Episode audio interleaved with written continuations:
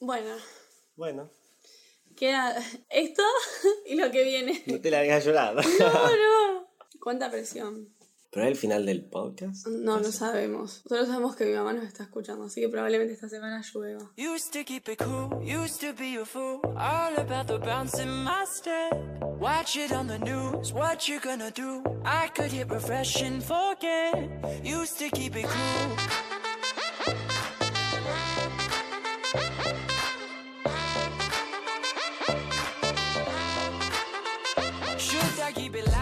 Bienvenidos una vez más a un nuevo episodio de ATP, el podcast que no orina en la pileta. Yo soy Ragu y me acompaña mi amigo Nico desde la ciudad que siempre estuvo cerca.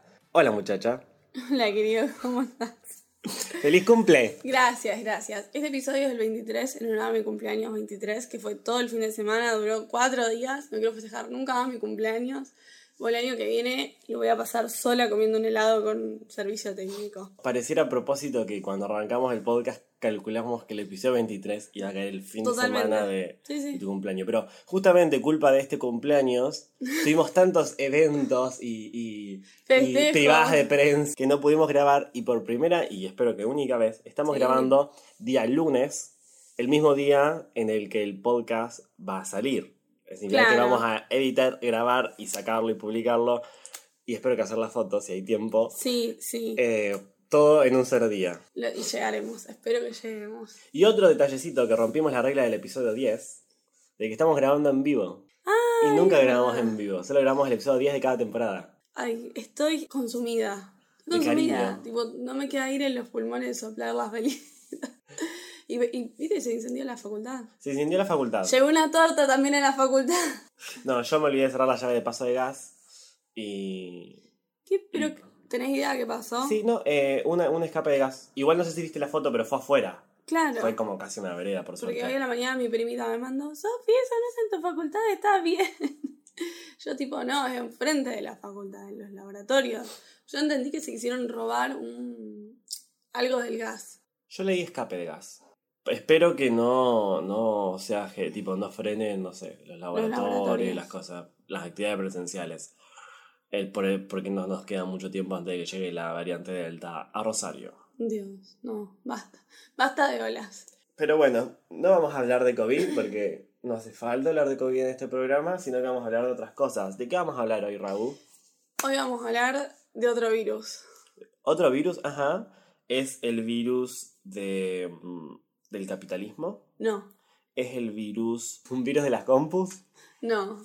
Ok, dime, ¿de qué Eh, virus vamos a hablar hoy? Virus de la inmunodeficiencia humana. En español, por favor. El VIH. Así es. Es lo mismo VIH que HIV. Una es la sigla en Sí, inglés y otra en Y español. la otra en español. Lo mismo que HPV y VPH. Eh, ¿Qué tenés para contarnos del virus del HIV? Bueno, o sea, ahora que ya todos más o menos sabemos que es un virus, cómo se produce una vacuna y qué sé yo, podemos usar todo lo que pasó con el COVID y la vacuna y los tratamientos y todo para compararlo como lo- lo- con lo lento que realmente tarda en salir una vacuna contra un virus. En este caso, el virus del VIH, que viene dando vueltas de cuando... ¿Cuándo, ¿Cuándo fue la primera vez que apareció? ¿No tenés idea? El, eh, te digo, cuando se empezó a diseminar fue como en los años 70, 80. y- Sí. No, en realidad fue raro porque viste que, ya un poco esto la gente lo sabe, el virus del HIV cuando se empieza a reproducir adentro del cuerpo es, medio, es asintomático. Sí, Hasta un estado tardío. sí, sí. Y fue en los años 80, más o menos, cuando la gente empezó a morir de SIDA. Pero eso Claro. significa que capaz lo podrían haber adquirido varios años Desde antes. los años 50. Entonces, a ver, me voy a fijar, pero paciente cero. Acá está, lo, acá lo busqué. El paciente cero eh, fue canadiense y nació en los años 50 y murió en el 84. Y el diagnóstico, sí, fue en, lo- fue en el 84 y se estudió como todo el... A partir de él se empezó a estudiar eh, todos los casos aledaños, que asumo que eran las personas con las que tenía relaciones sexuales que se empezó a diseminar. Se estudiaron los contactos estrechos también Claro. cuando inició. Pero eh, otro tipo de contactos estrechos. Otro tipo de contacto estrecho. Bueno, hablando de eso, te cuento cómo es que se contagia el virus. Porque eh, se cree que nada más es a través de relaciones sexuales. Y no, esa es una de las tres formas de contagio. Otra forma de contagio es a través de contacto sangre-sangre, que puede ser eh, compartiendo una jeringa, la gente que, que consume, por ejemplo, heroína o algún tipo de droga. Eh, o cuando, bueno, digamos, supongo que hasta los 80 en la mayoría de los sanatorios y hospitales no se usaban jeringas descartables para hacer vacunación ni extracción, sino que se usaban esas de metal y vidrio y, y por ahí no las, eh, no las mandaban al autoclave, no las desinfectaban entre paciente y paciente. Las lavaban un poquito. Sí, yo tengo mi abuela, ya está retirada, una de mis abuelas es enfermera y yo recuerdo de cuando era chico, una vez ella estaba eh, vacunando y había vacunado un bebé que recién nacía y la vacuna del bebé que son chiquititas, como que creo que como que ni duele la aguja de, para Sí. bebés, pero después de vacunar se le cae y tenía sandalias puestas y se le cayó en el dedo gordo del pie, Ay, se le clavó y, y me acuerdo de que si bien eh, no pasó nada, porque asumo que se hizo estudios y todo, me acuerdo que en el momento es como una incertidumbre de, de, de poder transmitir ese tipo de, de- de infecciones, como puede ser el HIV o las hepatitis B y C, que se, que se transmiten de esa manera. Sí, en realidad cuando uno va a vacunar o a hacer una extracción de sangre, siempre como que, de paso les cuento, estoy yendo a la psicóloga, lo charlo mucho con ella, cómo es esto del el miedo a las agujas y a ser pinchado, que es un miedo que no se corresponde con la verdadera amenaza que significa que una aguja entre a tu cuerpo. Realmente el que corre peligro es el extraccionista, eh, o todo enfermero, enfermera, lo que sea, que ponga un inyectable o una extracción, porque si esa aguja que entró a, a un cuerpo de una persona desconocida que no sabemos qué patologías tiene, digamos, podemos infectarnos nosotros. Entonces siempre, que, no sé, puede ser un anestesista, un enfermero, lo que sea, se pinche con una aguja que Sí. ya estuvo en un paciente, tiene que ir y tomar un tratamiento antirretroviral. ¿sí? Es que existen muchas maneras de poder prevenir eh, el HIV y una de ellas, por ejemplo, es eh, la profilaxis post-exposición. Claro, que es esto del tratamiento antirretroviral. ¿Qué pasa? El VIH es un retrovirus, que no vale la pena ahora ponernos a explicar la biología de cómo funciona un retrovirus, pero básicamente es un virus que agarra e inserta un pedacito de su material genético en el nuestro, en nuestro ADN. Y por eso el virus puede permanecer adentro de nuestro cuerpo mucho tiempo sin ser activado, pues lo único que hace es como juntar su material genético con el nuestro y quedarse ahí. Y no tiene la necesidad ni de reproducirse ni de nada, y está ahí.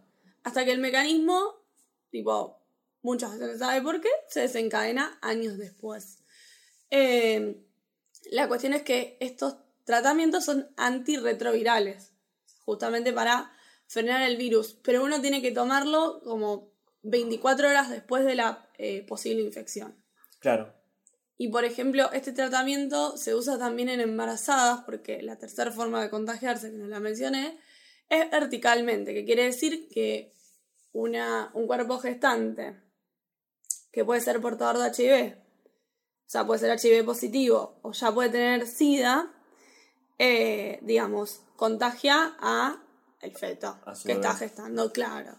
Entonces, esta es una de las tres formas de contagio que ya casi fue radicada en Argentina.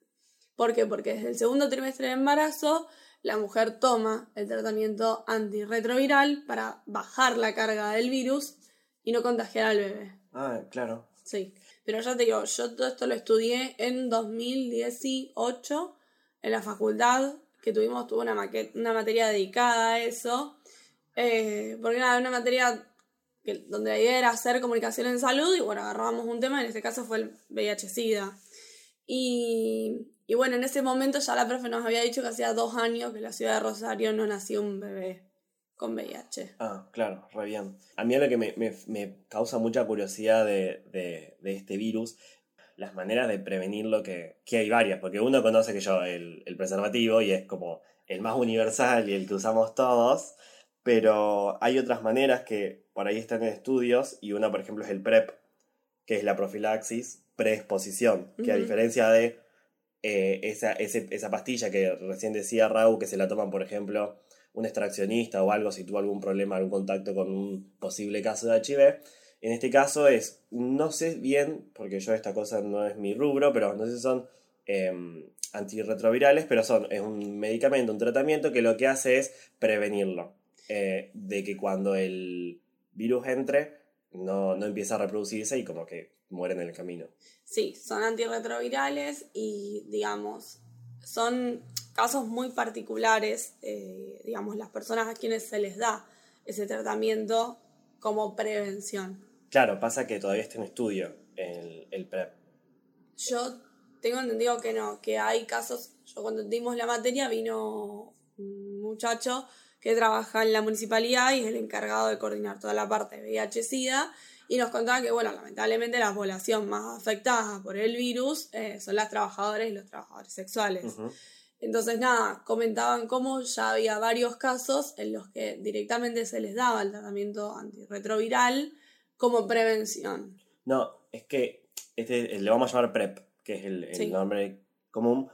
Yo sé que en Argentina, eh, porque he leído sobre esto, eh, no, no podés ir y comprar PrEP en la farmacia, como No. bien vos decís. Pero en otros países sí. Yo sé que, por ejemplo, sé que Alemania hay gente como trabajadores sexuales o, o personas LGTB o personas que, no sé, por alguna razón no les gusta usar preservativo Sí. y toman la decisión de hacerlo eh, eh, y, y tienen acceso a otro tipo de, de profilaxis, que es como este, que es una pastilla que te tomas todos los días como si fuera un anticonceptivo. Y sé que en otros países eh, uno ya puede conseguirla. En Argentina yo he visto que Fundación Huésped hace estudios, como si fuera esto de fase 2, fase 3, donde le otorgan los medicamentos y los van controlando las personas, y vos podés como tramitar, eh, pedir PrEP, pero no, no, es, no es accesible. No. Claro, no puedes ir a la Desconozco la- farmacia y comprarlo. Claro. No, no. Tenés que estar, digamos, en, eh, realmente... en un esquema de investigación. Claro, o, o trabajando a la par con esta gente que yo te menciono de, de la municipalidad. Como que realmente tenés que estar en contacto, no puedes ir a una farmacia y comprarlo. Claro.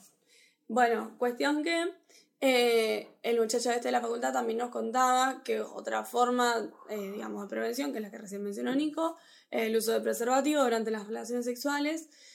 Y muchos trabajadores sexuales le plantearon, digamos, este problema de los clientes no queriendo usar preservativo. Entonces dijeron, bueno, este hombre dijo, yo soy un tipo eh, heterosexual, estoy casado hace un montón, yo no tenía mucha idea del tema, pero vino un compañero y me dijo, podemos hacer folletos sobre cómo poner preservativos con la boca. Así que bueno, lo que dijeron fue que agarraron una camionetita y durante la noche, los fines de semana, salían a repartir folletos y explicarle a las trabajadoras sexuales que estaban en las esquinas cómo poner un preservativo con la boca. Para poder, digamos, incorporarlo a su trabajo. No, y además yo creo que cuando tiene relaciones sexuales, más que nada en, en, estos contextos que por ahí a veces pueden ser peligrosos porque no sabemos bien eh, la situación social de la que estamos hablando, muchas veces no te puedes dar cuenta si la persona se sacó el preservativo, porque claramente hay una cuestión muy debatible en la que no vamos a entrar sobre consentimiento. En, Claro. tipo, a la hora de tipo pagar y cuando hay una cuestión de dinero. Entonces, bueno, sabes si el tipo se saca el forro y cuando te diste cuenta. y no- Claro. o si lo tiene puesto. Eh, entonces, capaz que usando la boca, capaz te puedes asegurar de que, de De, que, lo- efectivamente lo, colocas. tiene. Claro. ATP es un programa siempre para escuchar del, del desayuno Durante el desayuno, tomándose un mate, comiéndose una con, con la abuela al lado. Claro, con la abuela. Entonces ayer hablábamos de, de esto de, bueno, estás mirando Juego de Tronos con el abuelo y de repente... ¡ah! Bueno, esto es lo mismo, pero, pero en audio. Así que bueno, esas son las tres formas eh, posibles de contagio. También hablamos eh, de todo lo que es la prevención y ahora te voy a contar de la vacuna. ¿Hay vacuna? Hay vacuna, ya hace varios años, sí, no sé si quiero decir cinco, no quiero tirar muchos números, pues no estoy segura. Estuve leyendo esta mañana sobre el tema. Hay vacuna, está en fase 3. Ah, bueno, la gente ya sabe qué es fase de Claro, altura. ¿qué pasa, chicos? La fase 3 arrancó en enero. Argentina es uno de los países que participa del estudio. El estudio se llama Mosaico. Pensé que eran siglas. No, simplemente se llama Mosaico acá en Argentina. Eh, y básicamente nada, eligieron a un grupo, a 3.600 personas de entre 18 y 60 años que saben que están expuestos o expuestas al virus.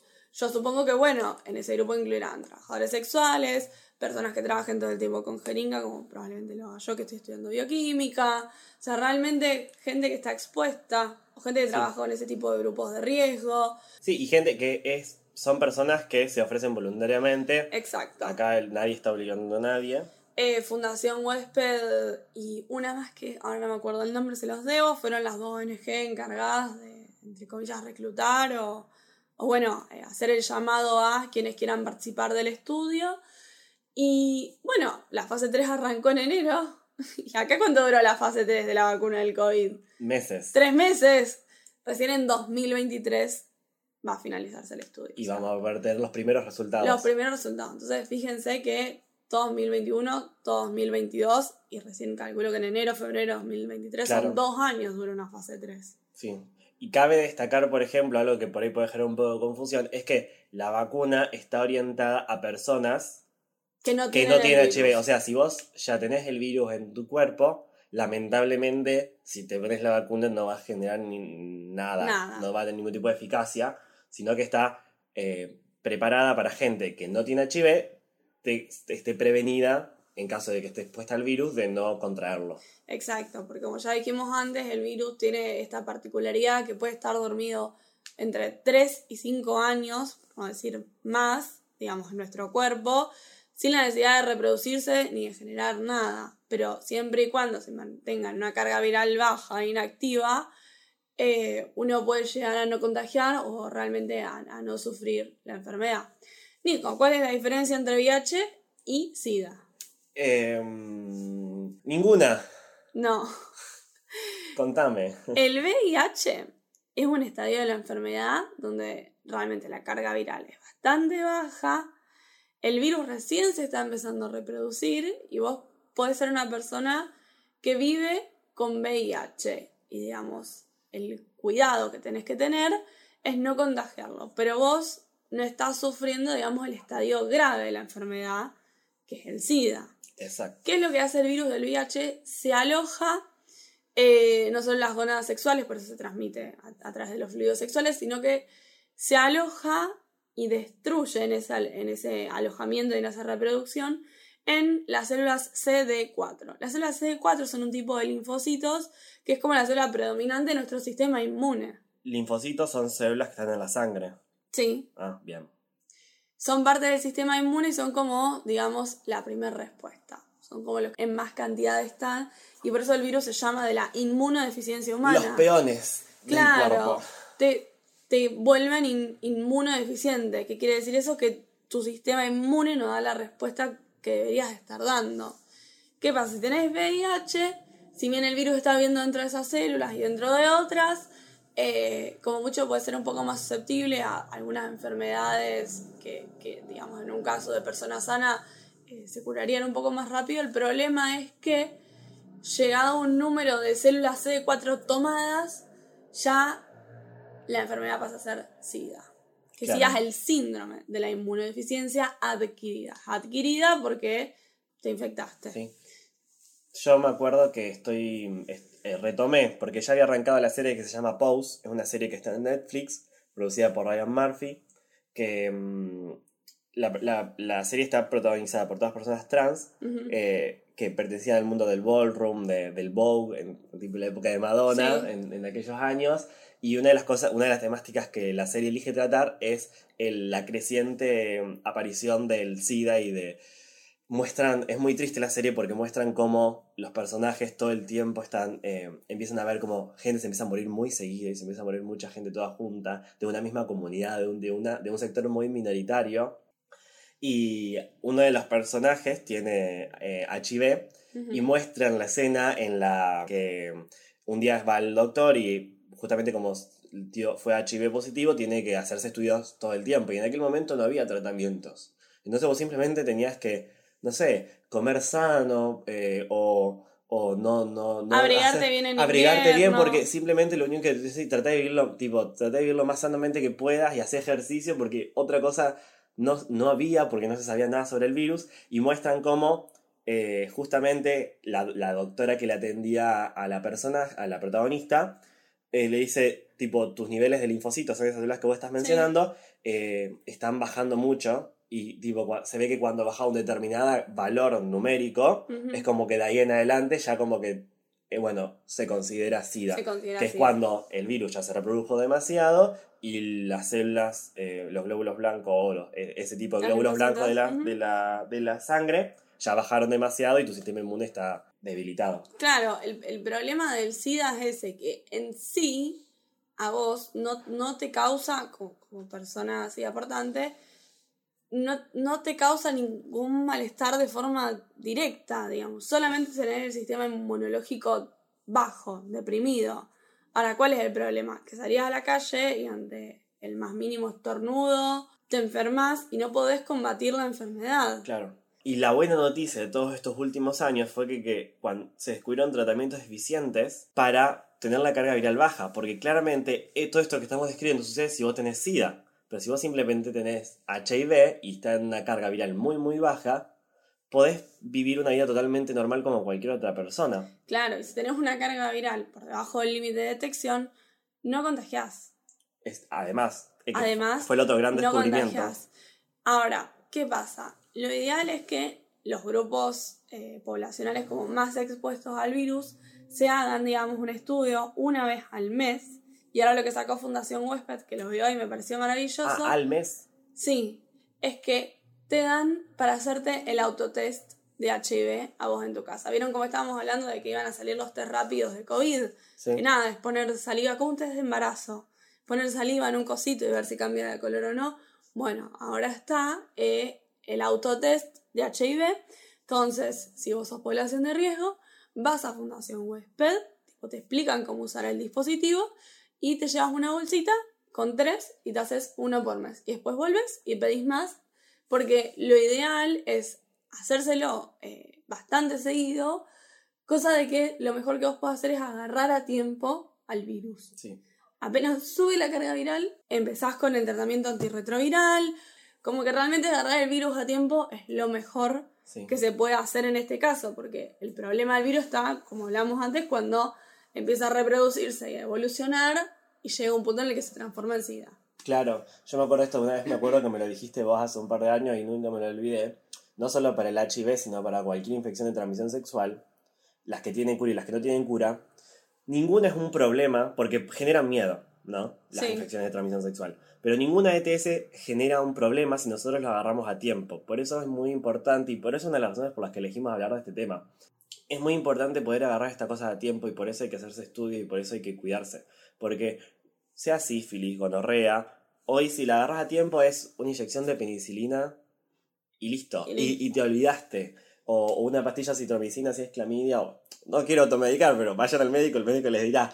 Eh, pero literal son eh, muchas infecciones de transmisión sexual tienen curas muy simples y estamos en camino de tener una cura para el, para Claro. el HIV también. Bueno, no sé una cura, pero por lo menos una prevención. Sí, pero- Un montón la, pe- la pre- digamos, una vacuna preventiva lleva a lo largo una erradicación del virus. No, pero nosotros, pero ahí, si bien hay gente que estudia eh, cómo prevenir COVID, hay gente que está estudiando cómo curarlo. Claro. Es más, eh, hubo, fue una super noticia, no sé si el año pasado, en 2019, que en, en- en Inglaterra lo lograron, inyectando, no sé si células de la médula ósea o qué, en un paciente con HIV Sí. en estudio, lograron supuestamente erradicar el HIV del, del bueno, paciente. ahí te cuento qué pasó con ese paciente. Ah, ¿Te la sabes o no? Eh, sé que, sé- yo te digo lo que sé y vos Sí. última contame lo que yo no sé.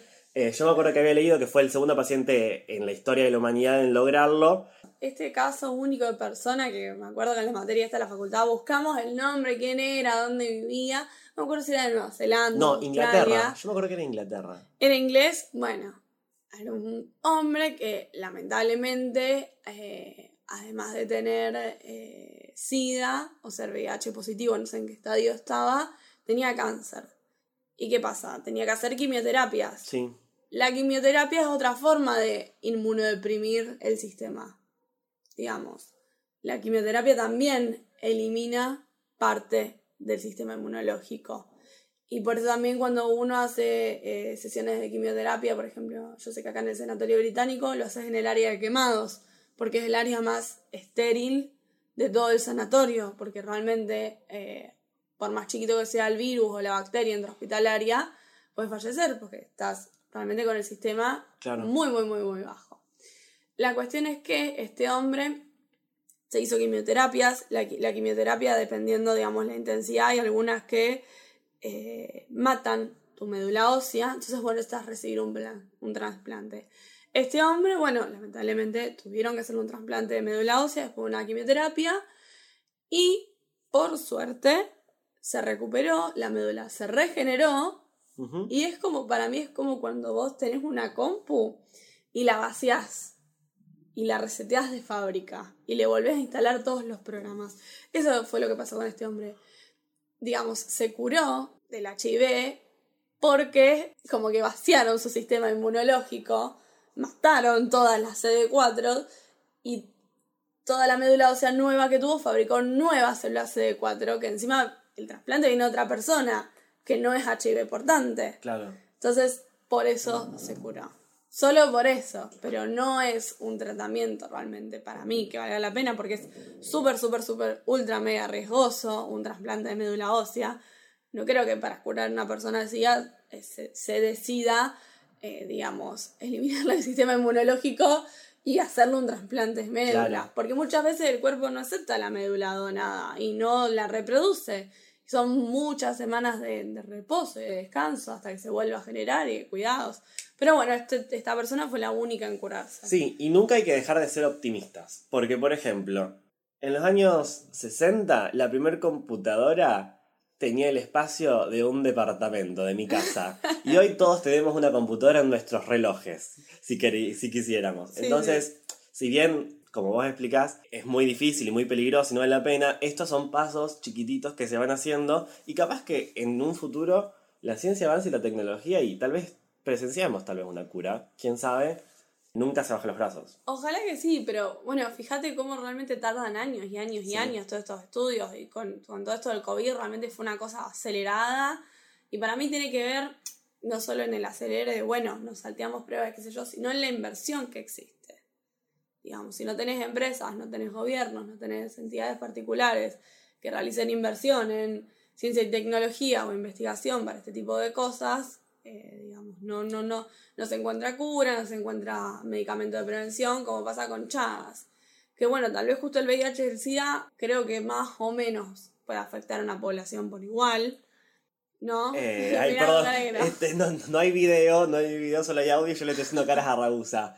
Eh, no, una de las cosas que iba respecto a lo que vos estás diciendo es que justamente hubo tanta inversión y tanta urgencia por el COVID, porque claramente afectó a toda A la población mundo exactamente, exactamente por, igual. Y claramente desde los años 80 se están pidiendo curas, se están pidiendo tratamientos, y los estados, uno puede evidenciar, porque hay, hay historia, tipo, ya pasaron más de 30 años, eh, nunca invirtieron lo suficiente y, re- y de a poco se está eh, dándole bola a eso y, y hay empresas, ONG que juntan dinero para poder financiar este tipo de estudios. Por ejemplo, el trabajo que hace Fundación Huésped en Argentina es, impecable y, hay que reconocerlo por más que haya gente que, no le guste o, crea que haya eh, un sesgamiento político, lo que sea. A mí en lo personal eh, no soy el más simpatizante de este gobierno y, sinceramente me tengo que sacar el sombrero cuando uno habla de Fundación Huésped y del trabajo que ellos hacen. Y hay que saber diferenciar ese tipo de cosas. Volviendo a lo otro, claro, está bien, puede ser que no nos afecte a todos por igual, pero, ¿sabes? En no sé si decirlo así o no, pero creo que existe algo en comparación al Chagas, que es que el Chagas realmente afecta a gente de un nivel socioeconómico muy, Claro, muy, o sea, muy bajo. La minoría Este- es otra. Claro, este virus, si bien afecta, bueno, justamente a una minoría o una porción de la población, eh, digamos, es otro tal vez el nivel económico o el nivel social, que si bien no es de lo más alto, tampoco es de lo más bajo. Entonces una farmacéutica sabe que si invierte en un estudio para, por ejemplo, curar el HIV o curar el SIDA, va a tener personas que tengan el poder adquisitivo para ir y poder comprar Sí. ese medicamento. El problema de Chagas es que no se investiga y no se consigue cura y siempre está, la investigación siempre está en manos del gobierno y el CONICET, etcétera, etcétera, porque nada más afecta a la gente Sí. pobre, que jamás va a poder acceder a un medicamento como para curarse de ese tipo de enfermedades. Y Chagas no es la única enfermedad. Lloras por. Mi, mi tesina eh, está relacionada con la enfermedad de la tuberculosis. Y la tuberculosis es otro de esos casos de, de enfermedades y virus. eh, perdón, el- la tuberculosis es una bacteria. De bacterias que, que afectan a poblaciones que, que son muy pobres. Y que, por ejemplo, en el caso de la tuberculosis, la estadística es una de cada tres personas en el mundo la tiene. Pero si agarramos a 10 de nuestros amigos, seguro ninguno tiene tuberculosis. O sea, la estadística no se cumple en el sector de social donde nosotros convivimos. Pero no estamos vacunados contra la tuberculosis. Sí estamos curados cu- contra la tuberculosis, pero sin embargo, el, el... ¿Puedo, hablar la semana que viene, en el último capítulo de tuberculosis? El- la bacteria de tuberculosis las tiene, la tiene mucha gente, en el sentido de que es un virus endógeno que es- se transmite, que lo tenemos todos en los pulmones. Sí, Y como habíamos explicado, el- el- la vacuna de la tuberculosis previene que es el, el desarrollo de la enfermedad. De todas maneras, la tuberculosis no está erradicada claro. y, y por eso hay brotes todo el tiempo en todos lados. Y se Ujú. transmite por, por las gotitas de saliva como se transmite el COVID, por ejemplo. Claro, por vía respiratoria. Pero puedo hablar cómo es, qué es la tuberculosis la semana que viene. Mucha información, igual. Demasiada. No- Bueno, no nos vayan a hacerse estudios, por favor, una vez al año, aunque sea, contrólense. Sí, posta, eh, para terminar, lo que, que me gustaría comentar para que lo sepan, charlando con Rabusa cuando ya habíamos hablado de HIV hace un par de semanas, me acuerdo que los dos compartimos esto de que viendo tipo qué es lo que nosotros buscamos con este programa, tipo nos cayó la ficha de que este, esta es una de las cosas que teníamos que tratar porque nos parece re importante y sentimos que a veces la gente no sabe bien qué es y realmente hace falta eh, mucha concientización y educación al respecto y estamos muy contentos de poder hacer este episodio. Excelente, así que bueno, recuerden, usen forro, usen protector solar, usen gorra durante el verano, bañense. barbijo, barbijo, lávense las manos. Cuestiones básicas de higiene. No anden en patas como Nico, que después se resfría. Yo me la banco. Cuídense. Y quiéranse. Exacto. Bueno, tienen una última chance, pero una última, tipo, ya está. Después no sabemos hasta cuándo. De mandar un mensaje, Un saludo. un saludo, una puteada a podcastatp.gmail.com o en O- Instagram, como ATP el podcast. guion bajo el podcast. Guión bajo el podcast. Bien, esto fue todo por hoy. Mi nombre es Ragu, me acompaña mi amigo Nico y esto fue VIH. Vacas impresionantemente humildes.